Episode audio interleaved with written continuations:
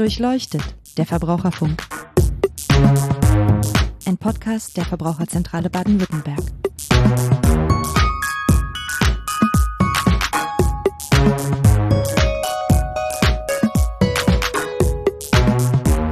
Hallo und herzlich willkommen zu Durchleuchtet, der Verbraucherfunk, dem Podcast der Verbraucherzentrale Baden-Württemberg.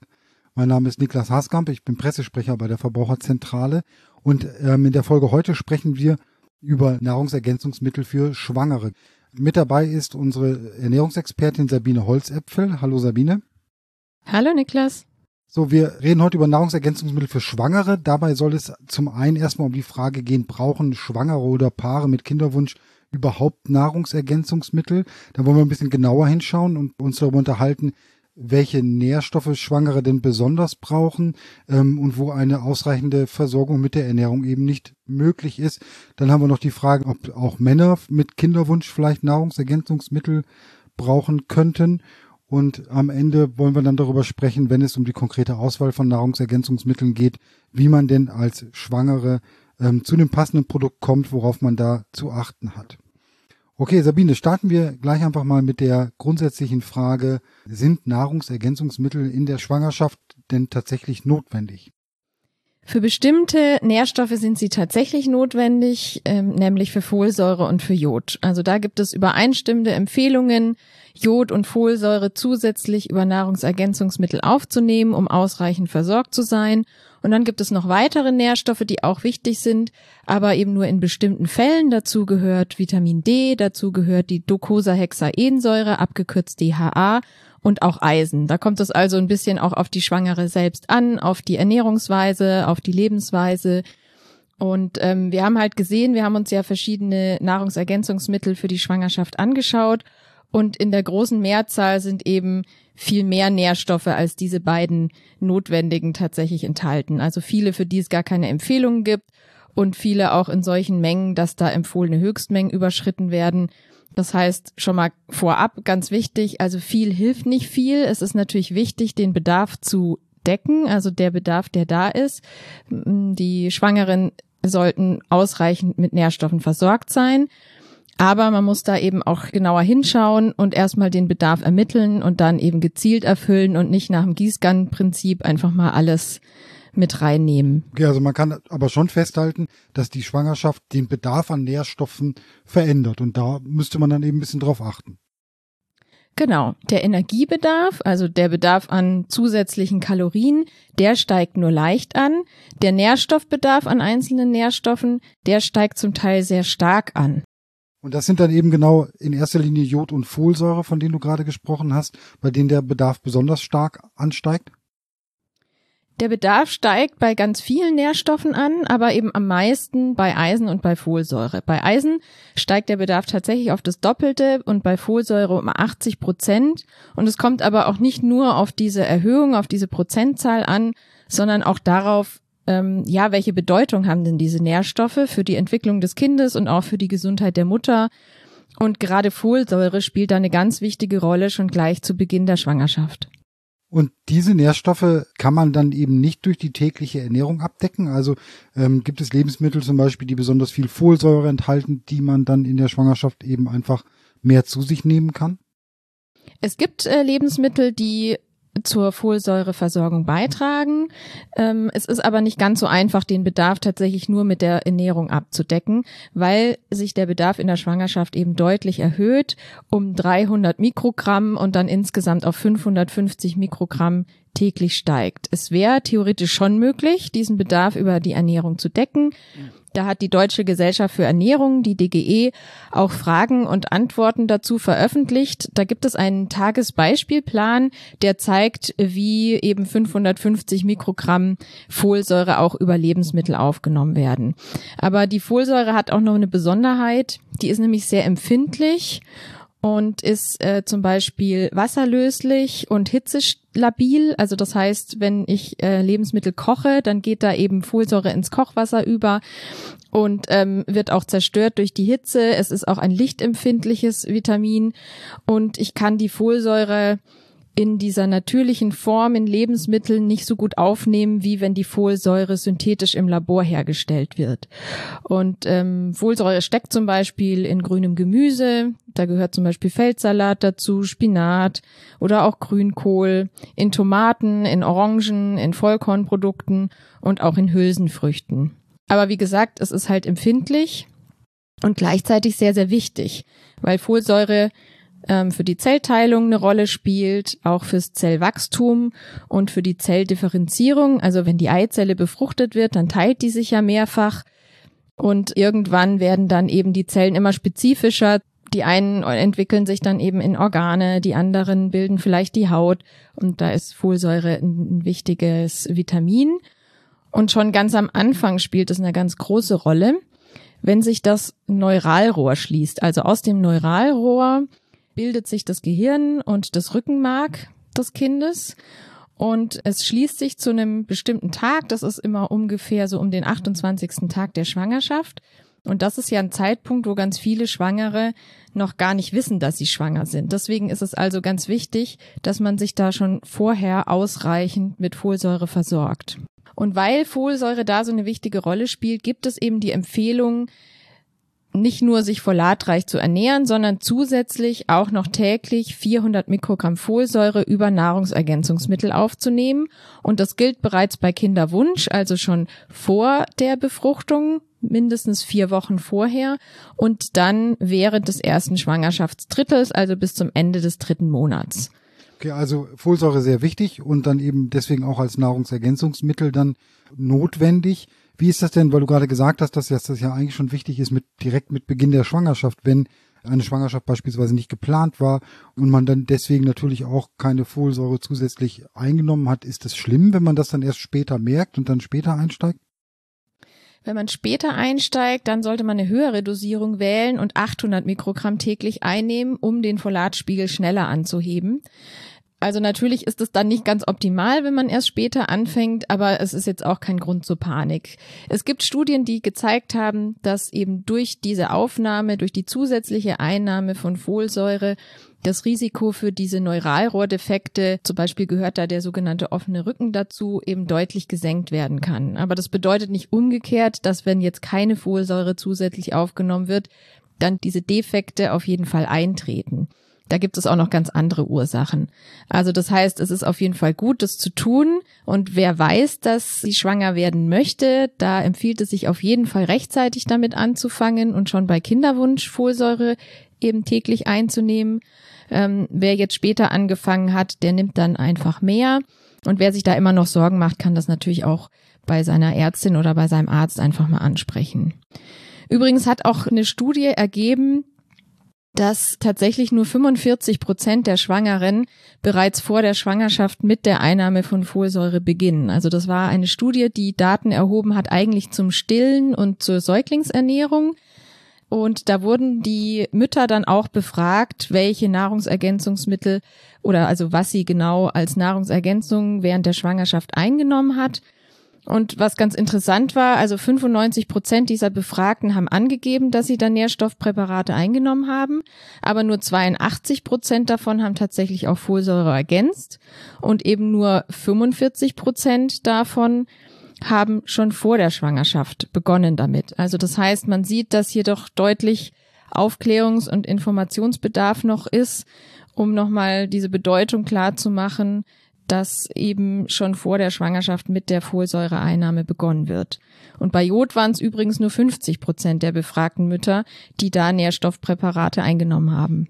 Das zeigt doch auch vielleicht so ein bisschen, dass es eben tatsächlich ein großes Angebot an diesen Nährstoffpräparaten gibt, die dann auch äh, gekauft und genommen werden. Aber möglicherweise, darauf kommen wir, glaube ich, später nochmal zu sprechen, die dann nicht immer in der Zusammensetzung so optimal sind, ne? wenn dann letztendlich nur 50 Prozent beispielsweise sich entsprechend mit Jod eindecken, oder? Ja, es kommt eben drauf an, also es haben nicht alle so Multipräparate genommen, es gab auch welche, die mehrere einzelne genommen haben. In denen Produkten, die wir jetzt im Marktcheck angeguckt haben, war Folsäure eigentlich immer dabei. Wir kommen gleich nochmal auf diese verschiedenen Produkte zu sprechen. Jetzt gehen wir nochmal weiter so die Nährstoffe durch. Du hast gerade erwähnt, Jod haben nicht so viele genommen der befragten Mütter. Äh, lässt sich das denn über die normale Ernährung abdecken? Bei Jod ist es so, dass Schwangere gar nicht so extrem viel mehr brauchen. Das sind 30 Mikrogramm mehr und insgesamt dann 230 Mikrogramm am Tag. Aber die Versorgung ist da insgesamt in Deutschland nicht so optimal. Das ist auch bekannt und im Februar hat das Bundesinstitut für Risikobewertung erst wieder gemeldet, dass die Versorgung sogar tendenziell gerade eher wieder schlechter wird und rückläufig ist als jetzt besser. Aber es ist eben ein sehr wichtiges Spurenelement, weil es für die Produktion der Schilddrüsenhormone eine wichtige Rolle spielt. Und deshalb gibt es auch für Jod die Empfehlung, das über Nahrungsergänzungsmittel in der Schwangerschaft zusätzlich aufzunehmen. Und da sollte die Dosierung bei 100 Mikrogramm bis hin zu 150 Mikrogramm am Tag liegen. Und das dann während der gesamten Schwangerschaft. Hier gibt es jetzt keine Empfehlung, das schon vorher zu beginnen. Das würde also reichen, dann mit Feststellung der Schwangerschaft damit zu beginnen. Wenn es jetzt aber in einem Präparat enthalten ist, was ich schon im Kinderwunsch äh, nutze, äh, würde da jetzt auch nichts dagegen sprechen. Und ja, ansonsten haben wir eben das Problem, dass Jod natürlicherweise eigentlich nur in Meeresfisch und in Meeresfrüchten enthalten ist von Natur aus und dass unsere Böden eben recht jodarm sind. Und deswegen wurde dann eben entschieden, auch Tierfutter anzureichern mit Jod, damit eben auch zum Beispiel Milch und Milchprodukte Jod enthalten und da zur Versorgung beitragen können und auch Speisesalz. Also es lautet eindeutig die Empfehlung für alle, jodiertes Speisesalz zu verwenden, um da eben ja eine bessere Versorgung erreichen zu können. Vorsichtig sein sollte man mit Algenprodukten. Die enthalten zwar sehr, sehr viel Jod, aber die können eben auch schon mal schnell zu viel Jod enthalten und können dann beispielsweise auch belastet sein mit Schwermetallen wie Arsen. Deshalb ist da in der Schwangerschaft auf jeden Fall von abzuraten. Und was auch noch ganz wichtig ist, wer eine Schilddrüsenerkrankung hat, eine Über- oder Unterfunktion, der sollte vor der Jodeinnahme auf jeden Fall seine Ärztin oder seinen Arzt befragen und dann schauen, muss überhaupt Jod noch ergänzt werden und wenn ja, in welcher Dosierung? Gut, soviel zu Jod. Wir hatten ähm, am Anfang auch nochmal Eisen. Also da hat es, glaube ich, gesagt, dass der Bedarf an Eisen doppelt so hoch ist wie nicht schwanger sozusagen. Und das lässt sich doch durch Essen nicht einfach so abdecken, oder? Bei Eisen ist es nicht so einfach, das lässt sich so pauschal tatsächlich nicht sagen. Also Eisen steckt in Fleisch und in Wurstwaren und da liegt es auch in einer Form vor, die unser Körper so auch gut verwerten kann. Pflanzliche Lebensmittel, die Eisen enthalten, also zum Beispiel Vollkornprodukte oder auch dunkelgrünes Gemüse, da ist das Eisen in einer Form, die unser Körper erst nochmal umwandeln muss. Und das funktioniert ganz gut, wenn man zusätzlich dazu Lebensmittel aufnimmt, die Vitamin C enthalten. Also man kann zum Beispiel zu den Haferflocken im Müsli einfach noch ein paar Früchte dazugeben oder zu einem Vollkornbrot ein Stück Paprika essen und dann kann der Körper das Eisen einfach viel besser verwerten.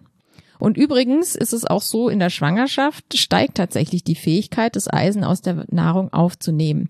Und zusätzlich fällt ja auch die Regelblutung weg, das heißt, da hat man auch weniger Verluste dann an Eisen. Ja, und wichtig ist Eisen, für die Blutbildung und auch äh, für den Sauerstofftransport im Blut. Zu viel Eisen kann sich aber auch negativ auswirken. Also es wird diskutiert, dass die zusätzliche Einnahme von Eisen über Nahrungsergänzungsmittel auch das Risiko für Herz-Kreislauf-Erkrankungen oder für Krebs und Diabetes erhöhen kann. Und in der Schwangerschaft ist das noch nicht so eindeutig belegt, dass eine Ergänzung mit Eisen tatsächlich einen Nutzen für das Kind hat. Und im Gegensatz dazu gibt's auch Hinweise, dass eben, wenn die Mutter schon gut mit Eisen versorgt ist, dass es dann bei zusätzlichem Eisen eher noch zu Frühgeburten und einem niedrigeren Geburtsgewicht kommen kann, dass da das Risiko erhöht wird. Und deswegen lautet hier eben die Empfehlung, nicht für alle automatisch Eisen zusätzlich einzunehmen, sondern dass man Eisenpräparate tatsächlich nur bei Bedarf einnimmt und dann eben auch Rücksprache hält mit der Ärztin, mit dem Arzt. Es ist auch so, in der Schwangerschaft werden ja Vorsorgeuntersuchungen gemacht, da werden Blutwerte abgenommen und da ist, wird unter anderem eben auch der Eisenwert regelmäßig angeschaut. Und wenn sich da dann eine Unterversorgung zeigt, dann kann da ja auch noch gegengesteuert werden und dann kann mit der Ärztin, mit dem Arzt eben besprochen werden, wie, was da jetzt die besten Mittel sind, um das zu beheben. Ich glaube, das ist wirklich nochmal ein ganz wichtiger Punkt. Du hattest es am Anfang schon gesagt, ne? nicht Gießkanne viel hilft nicht immer viel.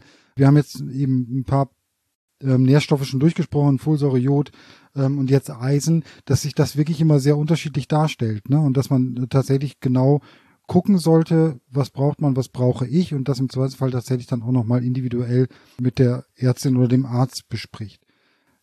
Gibt es noch andere Nährstoffe, die für Schwangere besonders wichtig sind? Ja, es gibt noch zwei wichtige Nährstoffe. Ja, da ist jetzt der Bedarf nicht unbedingt erhöht, aber wir wissen eben, dass es auch für die Entwicklung des Kindes eine wichtige Rolle spielt. Dazu gehört die Docosahexaensäure, abgekürzt DHA, und auch das Vitamin D.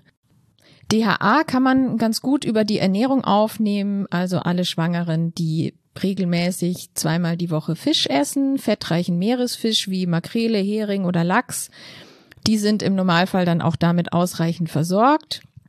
Und auch pflanzliche Öle und Nüsse, die enthalten nicht direkt DHA, aber die Vorstufen davon, aus denen unser Körper dann DHA bilden kann. Also so kann die Ernährung da auf jeden Fall auch dazu beitragen. Wenn jetzt aber Schwangere gar keinen Fisch essen, dann wird empfohlen, täglich DHA über Nahrungsergänzungsmittel aufzunehmen und zwar in einer Dosierung von 200 Milligramm auch wieder über die ganze Schwangerschaft. Aber wer regelmäßig Fisch isst, braucht das gar nicht. Und beim Vitamin D ist es so, das ist so ein besonderes Vitamin, weil wir das eigentlich gar nicht so stark über unsere Ernährung aufnehmen, sondern viel mehr in unserer Haut bilden, wenn die Sonne darauf strahlt. Also durch Sonnenstrahlen kann in unserer Haut Vitamin D gebildet werden. Das heißt, es macht auf jeden Fall Sinn, sich draußen aufzuhalten, sich draußen zu bewegen. Natürlich muss man im Sommer auf einen ausreichenden Sonnenschutz achten, aber eben man sollte auch immer so ein paar Minuten mal ohne das Gesicht, die Hände oder die Arme zu bedecken mit Kleidung oder sich einzucremen, auch mal der Sonne auszusetzen. Also da gibt es die Empfehlung, zwei bis dreimal die Woche im Sommer wirklich zur Mittagszeit einfach mal fünf bis zehn Minuten in der Sonne zu sitzen. Und da jetzt aber Schwangere ja auch ein bisschen empfindlich sind, kann man natürlich auch das in Vormittag oder Nachmittag legen und dann einfach ein bisschen länger das Ganze. Also der Richtwert ist immer so die halbe Zeit von dem, was man, wo man Sonnenbrand bekommen würde. Also vielleicht hat da die ein oder andere schon die Erfahrung gemacht und kann das dann auch ganz gut abschätzen.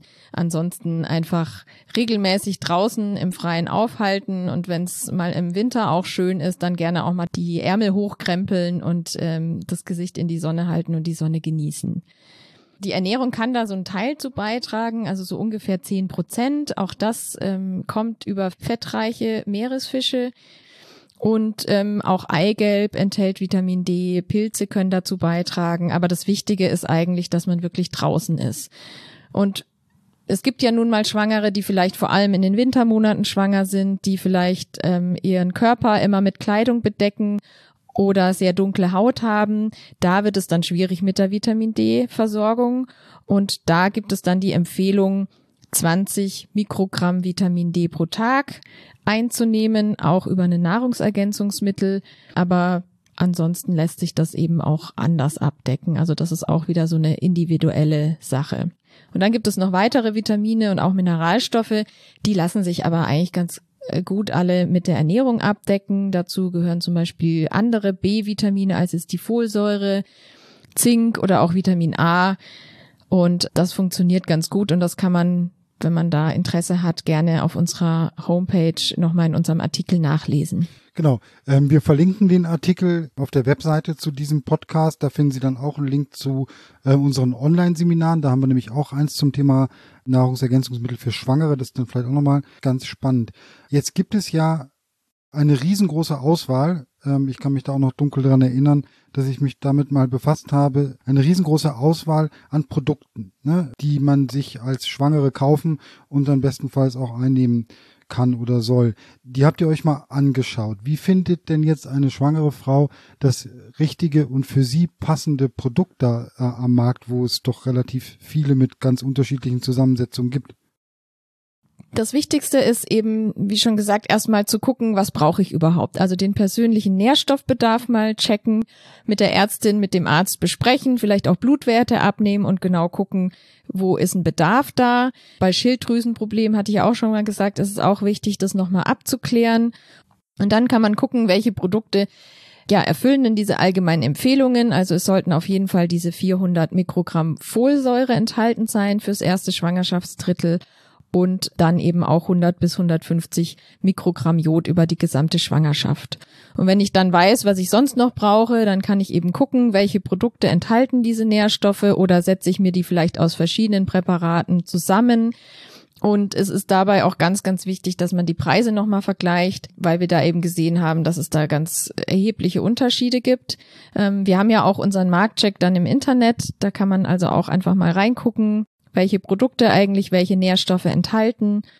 Und leider mussten wir eben wieder feststellen, dass es kein einziges Produkt gab, was einfach nur 400 Mikrogramm Folsäure und 100 bis maximal 150 Mikrogramm Jod enthält. Es gab ein einziges Produkt, was nur Jod und Folsäure liefert, aber das Jod war hier höher dosiert und lag mit den 200 Mikrogramm Jod eben über der Empfehlung da ist jetzt nicht unbedingt eine negative Auswirkung zu erwarten. Also auch diese 200 Mikrogramm gelten noch als sicher. Aber es ist eben immer die Frage, ob das dann wirklich notwendig wäre.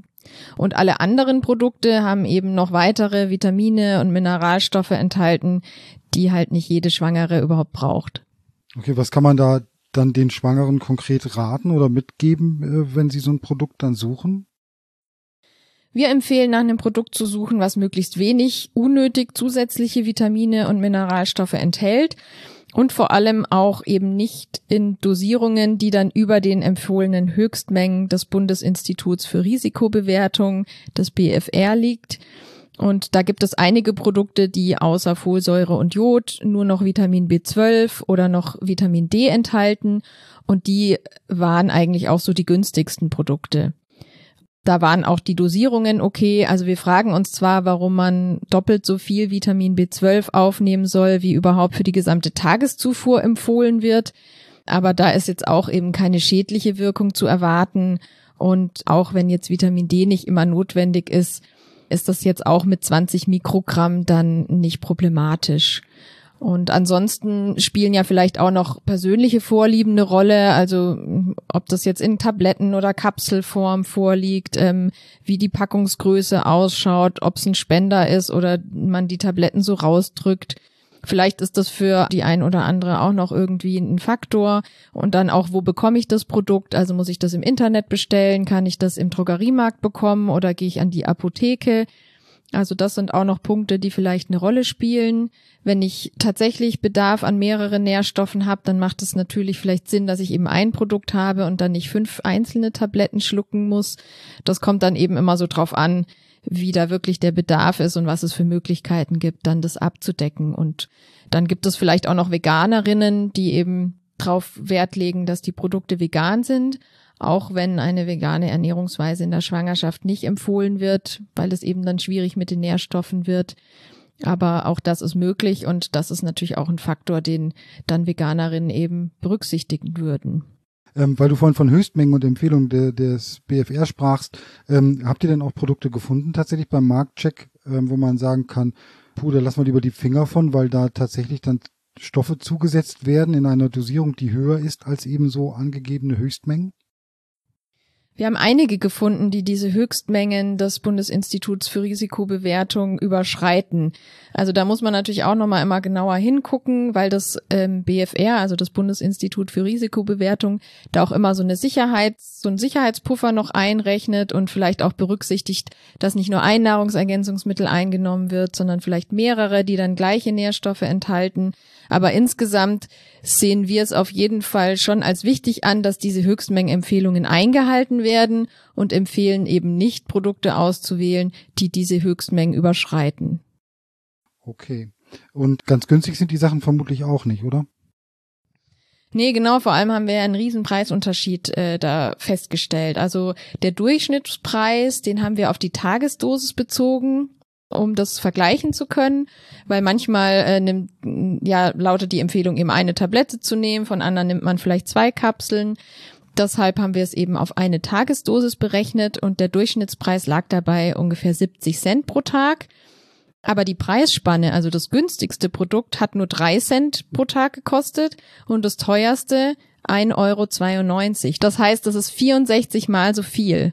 Und wenn man das natürlich über die gesamte Schwangerschaft dann ausrechnet, da kommen ja einige Tage zusammen. Also wir sind da von 238 Tagen ausgegangen, wenn man rechnet, dass man es eben vielleicht ab der fünften Woche nimmt und dann bis zur 38 weil möglicherweise dann eben das Kind doch schon irgendwie ein, zwei Wochen früher kommt als der äh, errechnete Termin, sind wir von diesen 238 Tagen ausgegangen.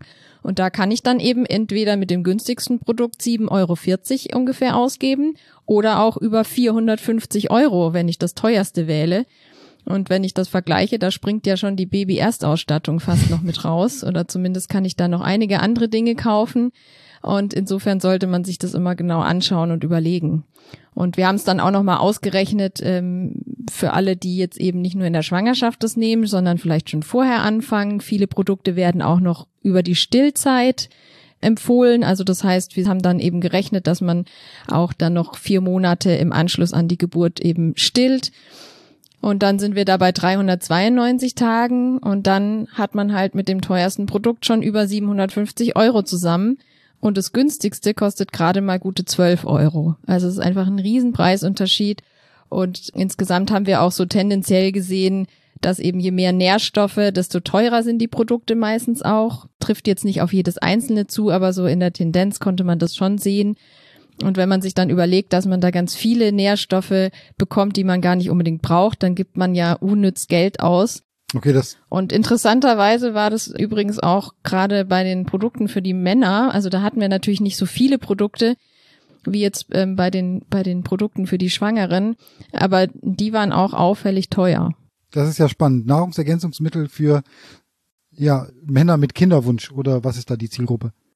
Ja, genau. Also Männer können natürlich äh, so nicht schwanger sein, sondern da geht's um die Männer, die sich ein Kind wünschen und wo das vielleicht auch eben bisher nicht so gut geklappt hat. Und da gibt es jetzt Produkte, die sich eben explizit an Männer richten und dann versprechen, dass das die Fruchtbarkeit unterstützt, also die männliche Fruchtbarkeit unterstützt, dass die Spermienqualität verbessert wird. Ja, also solche Werbeaussagen findet man da auf diesen Produkten. Okay, lohnt sich das? Wie schätzt ihr das ein? Also wir halten das vor allem für eine Verkaufsstrategie und um einfach ähm, ja da nochmal eine neue Zielgruppe anzusprechen und die Produkte noch an weitere potenzielle Kunden zu verkaufen. Für Männer mit Kinderwunsch gibt es eben bisher keine eindeutigen Empfehlungen, irgendwas aufzunehmen speziell. Ähm, es gibt bestimmte Vitamine und Nährstoffe, wo man weiß, dass die eine Rolle spielen bei der Spermabildung aber es ist eben noch nicht nachgewiesen, dass sich dann tatsächlich auch eine Nahrungsergänzung da irgendwie positiv auswirkt. Was könnten denn Väter mit Kinderwunsch äh, tatsächlich vielleicht durch ja ihre Ernährung oder Ernährungsumstellung oder Lebensweise oder so noch dazu beitragen, dass sie eben, sag ich mal, ihre Fruchtbarkeit positiv beeinflussen und eben dann nicht zu ja Nahrungsergänzungsmitteln mit fragwürdigen Versprechen greifen müssen? Also bekannt ist auf jeden Fall, dass sich Übergewicht und Adipositas negativ auswirken auf die Spermienqualität. Also es sollte eben darauf geachtet werden, irgendwie möglichst ein Normalgewicht zu haben. Auch Rauchen und erhöhter Alkoholkonsum wirken sich negativ aus ob jetzt eben dann noch bestimmte Nährstoffe da so eine wichtige Rolle spielen. Also es ist auf jeden Fall gut, sich ausreichend mit allen Nährstoffen zu versorgen und das funktioniert aber ganz gut über eine ausgewogene Ernährung. Also wer sich abwechslungsreich ernährt ähm, und eben viel Obst und Gemüse isst, wer Fisch und Milchprodukte in die Ernährung einbaut und Vollkornprodukte, Hülsenfrüchte, also sowas wie Linsen, Erbsen, der ist eigentlich da ganz gut versorgt und hat da keinen Mangel. Und ähm, was vielleicht auch noch ganz wichtig ist, zu wissen, dass die Fruchtbarkeit eben auch nicht nur von der Spermienqualität abhängt. Also nicht automatisch, wenn jetzt die Spermien besser werden, ähm, wird dann die Frau automatisch schwanger. Das kann eben auch ganz viele Ursachen haben. Und wenn es tatsächlich länger eben nicht mit dem Kinderwunsch klappt, sollte man sich da auf jeden Fall ärztlich beraten lassen und einfach mal nachschauen, woran das denn jetzt tatsächlich liegt, anstatt jetzt einfach mal auf gut Glück irgendwelche Nahrungsergänzungsmittel einzunehmen. Okay, gut zu wissen, ähm, weil ja auch insgesamt, ne, dass jetzt die Männer noch als Zielgruppe hinzukommen, ähm, ist ja ja ein Punkt, aber letztendlich das Produktangebot und die Werbung, sage ich mal, ähm, ist auf dem Markt ja schon schon enorm, dass, so dass man ähm, als Frau vermutlich ähm, beinahe das Gefühl bekommt, man, man tut seinem Kind oder seinem ungeborenen Kind etwas Schlechtes, wenn man nicht all diese Präparate nimmt. Ne? So habe ich das zumindest hin und wieder wahrgenommen. Wie fällt denn vor dem Hintergrund dein allgemeines Fazit jetzt aus zu diesem Markt für ähm, Nahrungsergänzungsmittel für Schwangere und für Menschen mit Kinderwunsch? Ja, wir haben gesehen, dass immer noch einfach viel mehr drin ist, als notwendig wäre, dass es kein einziges Produkt gibt, was sich ausschließlich nach diesen, nach dieser Empfehlung richtet. 400 Mikrogramm Folsäure, 100 bis 150 Mikrogramm Jod. Und ähm, ja, diesmal habe ich übrigens auch mal nachgefragt bei den Herstellern, warum denn eigentlich von diesen Empfehlungen abgewichen wird und warum sie ihre Produkte so zusammensetzen, wie sie sind. Okay, spannend. Hast du die Antworten dabei oder parat oder mal so ein paar Beispiele? Ja, also ich kann ein bisschen zusammenfassend erzählen. Die Antworten sind sehr unterschiedlich ausgefallen. Für manche Produkte haben wir gar keine Antwort bekommen. Ein Hersteller hat uns geschrieben, er möchte dazu keine Stellung nehmen. Und bei den anderen war es auch ganz variabel. Also manche haben eine kurze E-Mail geschrieben und es ging aber auch bis hin zu 40 Seiten inklusive Quellenangaben von zahlreichen wissenschaftlichen Studien. Da war also alles Mögliche dabei. Und zusammengefasst kann man sagen, die meisten haben eben nochmal betont, dass in der Schwangerschaft der Nährstoffbedarf ähm, ja steigt und dass das eben der Grund ist, diese eingesetzten Dosierungen zu verwenden. Viele haben auch äh, auf die Referenzwerte zur Tageszufuhr der DGE, der Deutschen Gesellschaft für Ernährung, verwiesen, also was da eben empfohlen wird, an bestimmten Nährstoffen aufzunehmen.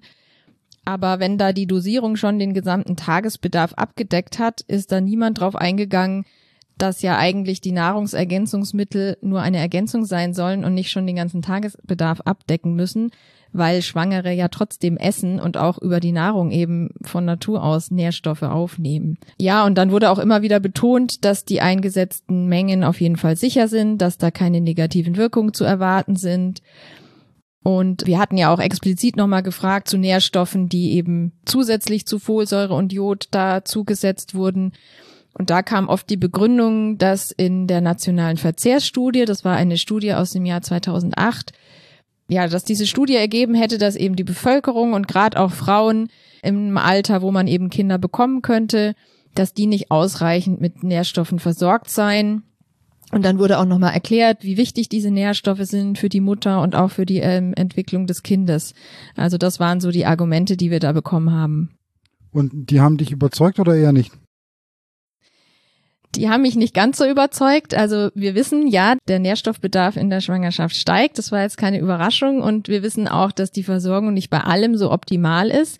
Nur für uns ist halt nicht die Lösung dann nach dem Gießkannenprinzip alle möglichen Nährstoffe irgendwie in Nahrungsergänzungsmittel zu packen, die vielleicht irgendjemand nicht ausreichend zu sich nimmt, sondern wir halten es für wichtig, dass man auch nochmal genau hinschaut, ja, wie könnte das dann über die Ernährung vielleicht auch funktionieren? Denn wir wissen ja auch, dass eben viele einfach diese Empfehlungen mit Obst und Gemüse und Hülsenfrüchten und ähnlichen Vollkornprodukten, dass das auch nicht erfüllt ist und dass man da ja auch ansetzen kann und sagen, äh, wir zeigen euch jetzt mal, wie das über die Ernährung gehen könnte. Und klar, es gibt eben diese Folsäure- und Jod-Empfehlung. Da wissen wir, das funktioniert nicht gut. Ähm, das ist wichtig. Und ähm, auf der anderen Seite eben die anderen Vitamine. Da denken wir, gibt es eben auch andere Möglichkeiten, als unglaublich teure Nahrungsergänzungsmittel zu kaufen. Und wir sehen da halt auch so ein bisschen die Gefahr, wenn dann in den Nahrungsergänzungsmitteln schon alle möglichen Vitamine und Mineralstoffe und sonstigen Nährstoffe irgendwie enthalten sind, dann fördert das ja so ein bisschen das Gefühl, naja, ich bin dann ja prima versorgt, ich muss mir eigentlich über meine Ernährung gar keine Gedanken mehr machen. Und Nahrungsergänzungsmittel sind aber nur zur Ergänzung da und können auf gar keinen Fall eine abwechslungsreiche Ernährung ersetzen. Das muss ja sogar gesetzlich vorgeschrieben da draufstehen. Ähm, dann ist halt die Frage, ob es da nicht sich lohnen würde, einfach nochmal zu sagen, Schaut nochmal auf die Ernährung und guckt mal, in diesen Lebensmitteln stecken folgende Nährstoffe drin. So lässt sich das Ganze dann eben auch abdecken. Manche Anbieter machen schon Hinweise, welche Nährstoffe in bestimmten Lebensmitteln enthalten sind und wie man sich damit dann eben auch gut versorgen kann. Und da können sich eben andere Anbieter gerne ein Beispiel dran nehmen und einfach diese wichtige Bedeutung der ganz normalen Ernährung unserer tollen Lebensmittel einfach noch mehr zu betonen. Ähm, da ist ja der Punkt, den du vorhin dann noch, noch erwähnt hast, nämlich, dass die sich dann ähm, häufig auf den Tagesbedarf beziehen, der ja aber gar nicht abgedeckt werden soll mit einem Nahrungsergänzungsmittel und sich dann noch darauf berufen, dass sie sagen, naja, eine negative Wirkung wurde ja nicht festgestellt. Das ist ja tatsächlich eine Argumentation, die schon so ein bisschen entlarvend ist und in die Richtung führt, was du gerade gesagt hast, nämlich so nach dem Motto, jetzt musst du auf deine Ernährung gar nicht mehr achten, ähm, wenn du die Mittel nimmst. Das ist nicht der richtige Weg. Genau, wobei diese konkrete Aussage tatsächlich eben verboten wäre. Also das steht nirgendwo so drauf, aber aus unserer Sicht kann so ein Eindruck halt dadurch entstehen oder auch eben dieser Gedanke, oh je, ähm, wenn ich das jetzt nicht einnehme, dann tue ich meinem Kind irgendwie was Schlechtes an. Und ähm, natürlich ist mein Kind mir ja wichtig und da gebe ich auch gerne viel Geld dafür aus, das ist es mir wert.